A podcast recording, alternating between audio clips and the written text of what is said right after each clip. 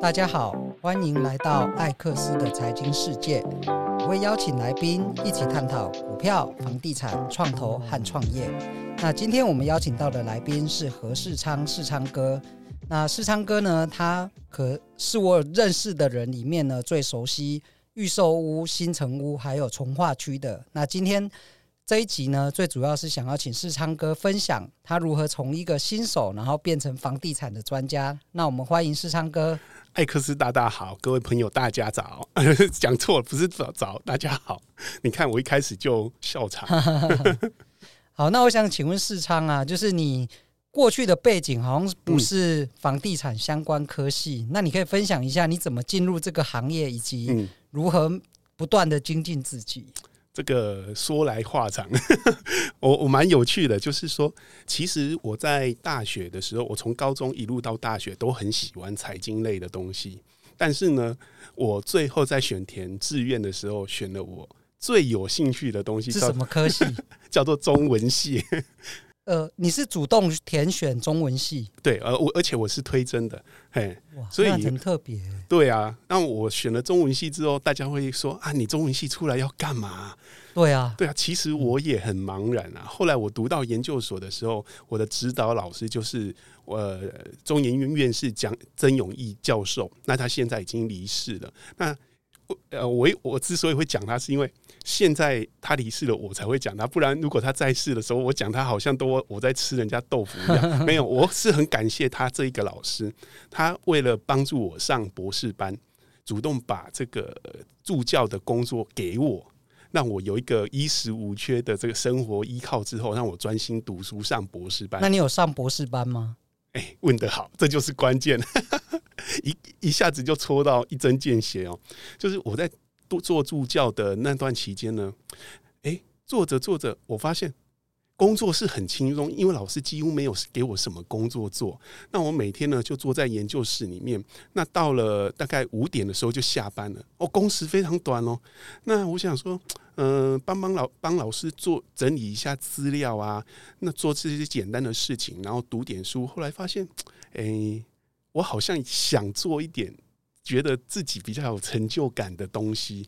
后来呢，我就跟老师谈，毅然决然就说啊，我先出去闯一阵子这样子。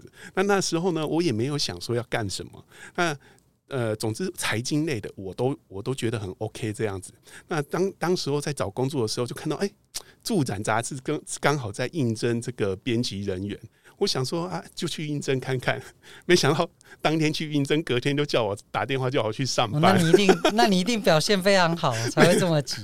而且我对那个呃呃应征的过程非常的记忆非常的深刻，因为我们那那时候的老板这个林仁瑜先生还叫我们在稿纸上写出一篇六百字的作文。可是内容是房地产嘛？那那时候你熟吗？呃，我不熟，但是就是像呃。单纯的评论，坦白讲哦，我跟各位报告，那时候我自己以为，自以为对房地产很熟，因为我看了很多书嘛，也看常常看新闻、报章、杂志报道，我就以为，哎，房地产就是这样啊。嗯。所以印证进去之后，发现啊，那刚我行为弄不赶快，怎么会这样细呀？所以进去的刚进去里面呢，呃，刚好这个杂志它也不是单纯的就是。呃，文字报道的这么简单，就是编辑呢，你必须要去了解各个地方的房地产的状况，才能写出东西，因为它是给专业人员看的。对，住展杂志是 台湾算是第一个专业的房地产杂志，是对，然后它就是会去统计以前是北台湾为主的各个建案的最新销售的状况。嗯嗯、那像这样，你这些数据是怎么取得的？以前没有网络啊，那数据哪里来？这个就是。要请市调人员去北台湾每一个建案现场这样子收，哎，所以这是一个非常累的工作。但这但是呢，我一开始进去的时候，哎，我以为我真的懂，是因为我们常常用台北看天下，觉得房地产好像就是台北十二个行政区顺手拈来就够了。结果一进去发现，他到底在讲什么鬼？试调我的同事啊，到底上呃早早会的时候讲的是什么鬼？什么过岭、三宅顶？宝山，我只有听过金宝山，我没听过宝山，对不对？琼林、新浦、新浦，我想说，哎，是板桥的新浦吗？不是嘞，是新竹的新浦。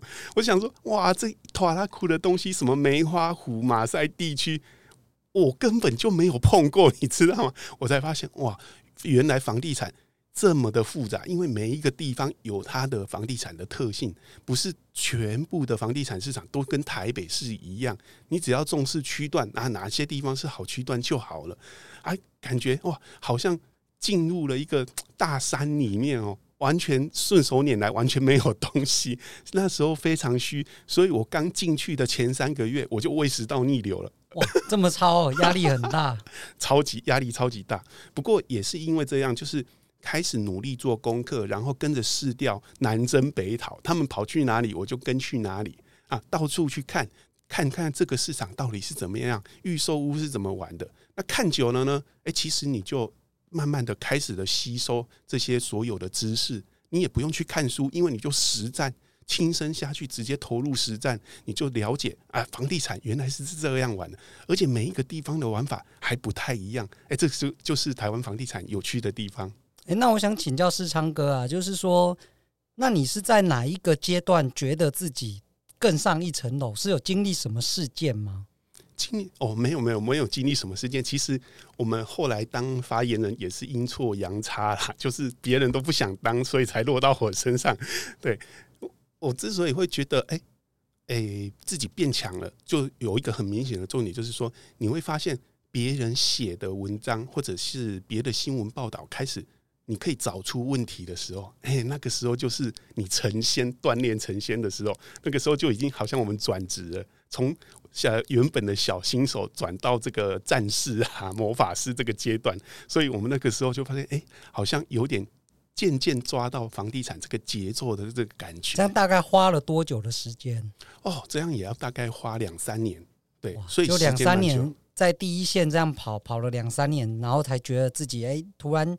某个阶段就觉得，哎、我我看到别人的文章，我知道他写错在哪里，或是你就知道这个专家他讲的是真的，只是看表面，还是有实战经验？是没错，因为我原本是在我们只做北台湾嘛，那后来呢，有一有一些中间有一些原因，我又回到高雄，呃，当这个采访跟监视调，所以也在高雄也混了一年多左右，所以整体看起来呢，其实。我们就是全虽然只做北台湾，但是每个台湾每一个市场都要碰一下，都要碰一下。所以别人讲的市场大致上就可以略知一二三呢。对，我要跟听众分享，就是我自己在房地产这个领域啊，我我也是比较属于数据派，我还没有办法深入到每一个第一线去看。那房市呢，它其实不是一个整体，不是说啊房市好，房市不好。它其实每一个县市，就像世昌哥说的，它在地性非常强。如果你没有深入到每一个区域，然后经过时间这样观察它，其实你很难对某个区域很了解。对，那刚才艾克斯大大家讲到数据派，其实数据派也不是不好，因为我们以前也玩大数据，所以我也觉得其实数据呢。占据我分析分析市场七八成左右的比例，其实它是很重要的，因为我们有时候看市场，有时候会看看歪啊，仙人打鼓有时错，有没有？所以就要依靠数据。其实数据是很公平、很透明、很客观的，但是自己去看市场会比较主观一点。所以数据有时候统计出来的东西会让我们大跌眼镜，说：“哎，怎么跟我们想象的不一样？”这是这个也是房地产数据有趣的地方。对，那我想请教世昌哥，就是在你呃这些过程当中，嗯，你觉得哪一本书或者是呃做了什么事，让你觉得你持续在精进当中？呃，我想跟呃，可是也不是说跟各位啦，看你的需求，因为在我从业里面，我看过最赞的一本书，为他点赞的一本书是卓辉华。老师，呃，也不是老师，他是估价师事事务所的一个所长。他听说他写的一本书，书名叫做《房市激荡五十年》。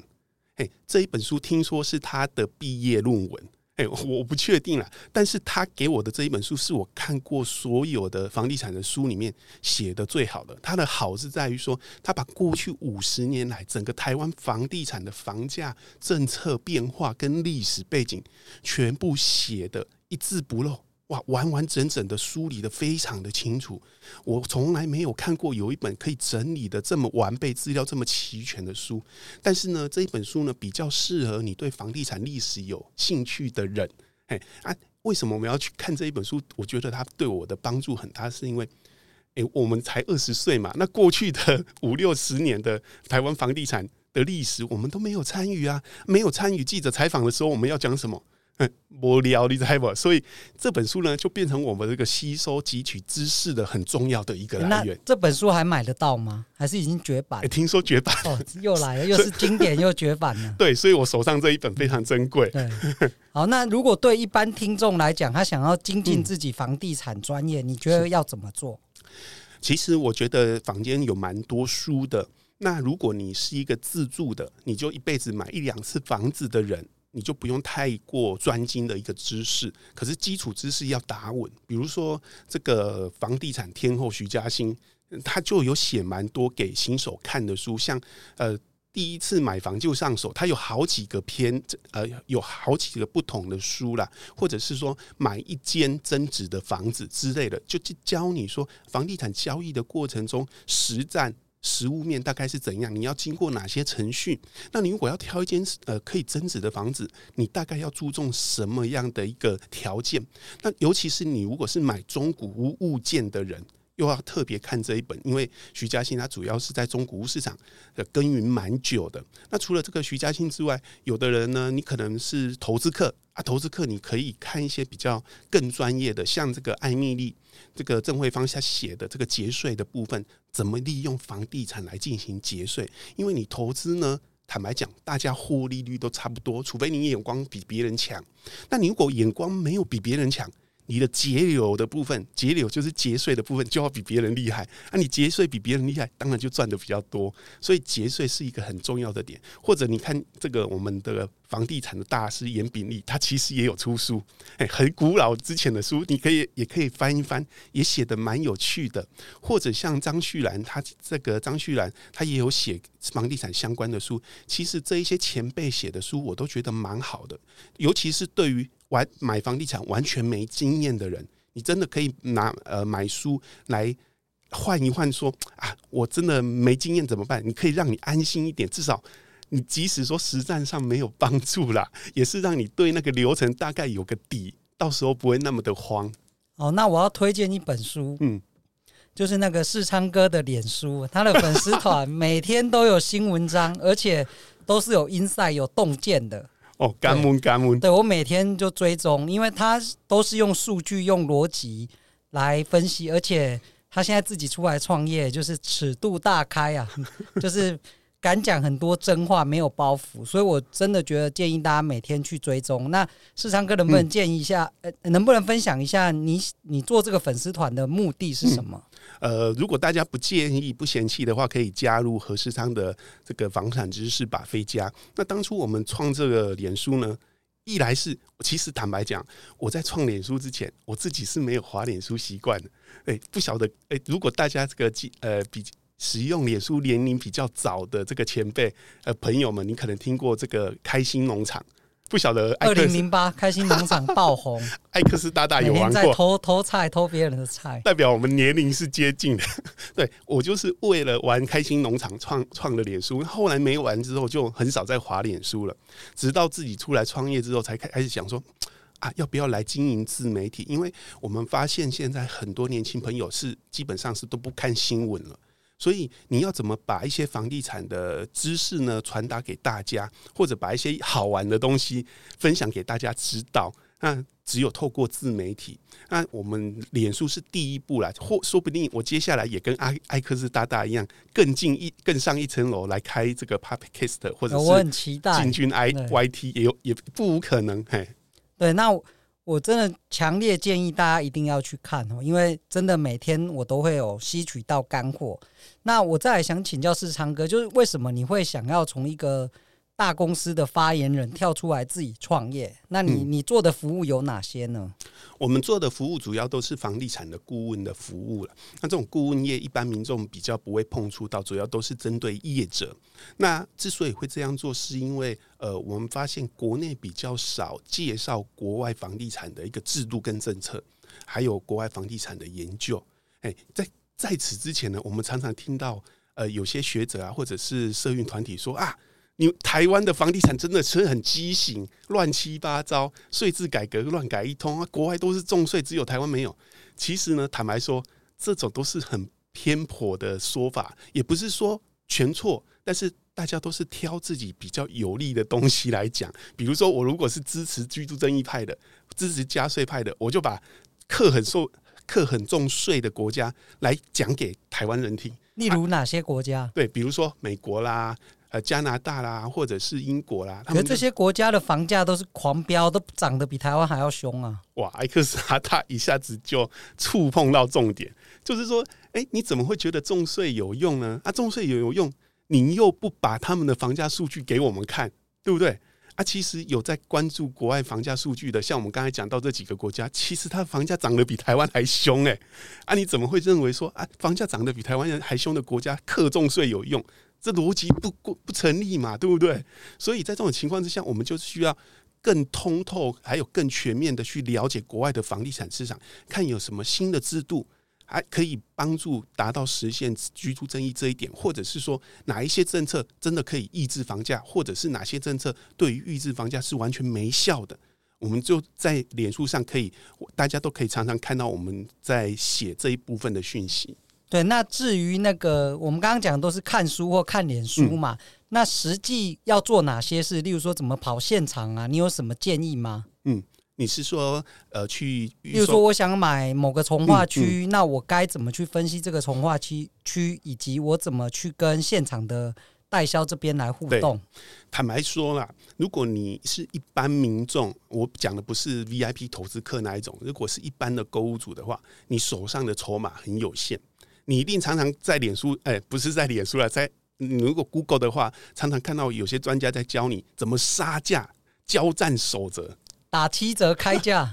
对，啊，你知道艾克斯跟我都是这个行内人，一看就知道，大部分都是腐烂的业者、代销业者，他其实是个有跟建商签底价的。那为什么他们不可能打七折卖你？那这一种定价是层层。呃，层层交办下来的，比如说代销业者去跟建商签了签底价之后，代销业者要呃有一个开价，那这个开价之后，他就要设定分成分户的售价表。那这种售价表呢，这个每一个现场的呃销售人员、销售小姐，他就要依照这个呃售价表去来卖，他的底价就是在那里。你不可能说，他原本公司规定你卖的底价是一百万，你可以杀到九十万卖给客人，这不太可能。虽然说现场的专案它有调动价格的特权，但是如果是破底价的卖的话，因为这种这种专有名词叫做破底啊，就是呃低于他们的底价卖，其实是要扣他们自己的奖金的。那你觉得销售人员有可能这个？让你七折买到房子吗？这个想也知道不可能嘛。而且哦，有一个重点哦，你知道你会 Google 啊？难道代销人员不会 Google 吗？而且你是一个刚出新手村的新手，你只拿着匕首跟小盾牌，然后你要去过，你要打的对象是谁？是现场。卖预售屋的跑单，那个姐姐都已经卖了二三十年以上的大魔王，你拿了你你是一个小新手，就拿着小木盾、小小匕首就要去打大魔王，这是不可能的代志嘛。所以如果你说你要有什么杀价的绝招，坦白说没，筹码很少，或者你可以找那种。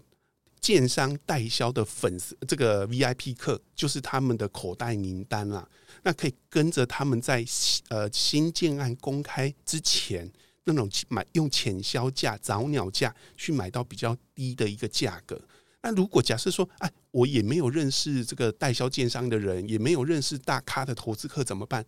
其实还有一个办法，因为现在网络行销很已经非常的。流行非常的普遍，有些建案呢，他在开案之前就开始在脸书或者 Google 在打广告，而且他打广告有什么特点？就是要你留下资料，在开案之前你就可以留下资料。那如果你留下资料呢，他们在开案之前就可以率先在第一波就联系你，这个时候你就有早鸟价优惠。所以就是要多去看案子，然后都要留下你的联络方式。对，而且重点就是说啊，你怎么要知？你怎么知道有哪些案子会开？就要开始注意很多相关的讯息，包含广告讯息啊、杂志啊、新闻讯息，这个通常都要注意。啊，你会想说啊啊，我是一个小白新手，我要怎么去收集这些讯息？我没办法哦，你要省钱。如果你要想着买房要砍个五五十万、六十万，就是要做功课，要花心思，不然的话，你就是当。潘娜当肥羊，这就是不做功课的代价。对，我觉得世昌哥讲的非常好哦。那个买房这件事，可能是你人生中最大一笔支出或投资。那建议大家一定要多做功课，因为现在房子一间随便都是一两千万起跳。对，你多花个几个月的时间，可以帮你省下一两百万都有可能。对，我，我完全赞同艾克斯大大讲的话，而且我们发现哦。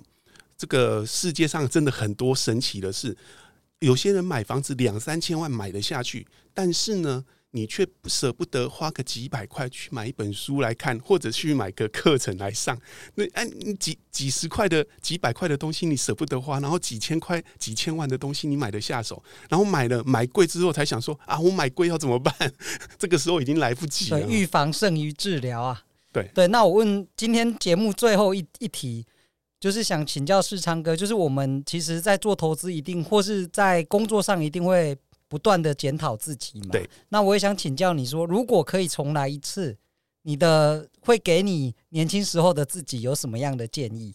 如果收听者有年轻的朋友的话，我的我如果再重来一次，我的做法，我也希望这些年轻朋友听得下去，赶快买房子，尽量在二十几岁的时候就买房子。为什么？即使你二十几岁买的房子不一定便宜，但是二十几岁可以用的金融工具跟你的青春很有用。为什么？因为我们买房子就是要用青春换取房价上升的空间，所以你先买。一定比别人更有利。第二个是你越早买，你可以谈到的房贷工具房，你可以房谈到的房贷的条件，会比你五十岁之后买谈到的条件更好。因为你年轻嘛，是有新鲜的肝，所以银行呢比较不会怕你绕跑。而且你越早买，你可以申请长年期房贷。又可以使用无限转贷大法。如果你超过了五十岁以上，要用无限转贷大法就很难了。所以你越年轻越早买越好，不要等到四五十岁才想要来买。因为我年轻的时候，坦白说，我要跟艾克斯大大报告，我年轻的时候是个愤青，所以不要重蹈我的覆辙。越早买房子越有利。好，我觉得这个建议非常的中肯。那也希望年轻的朋友不要把我们当做好像是我们是房地产业的才这样讲话。我自己也算是有一点太晚觉醒了。不过不管怎么样，就是有行动，现在开始才是最重要的。那我们今天的节目就到这边。那下一集呢，我们会请世昌哥。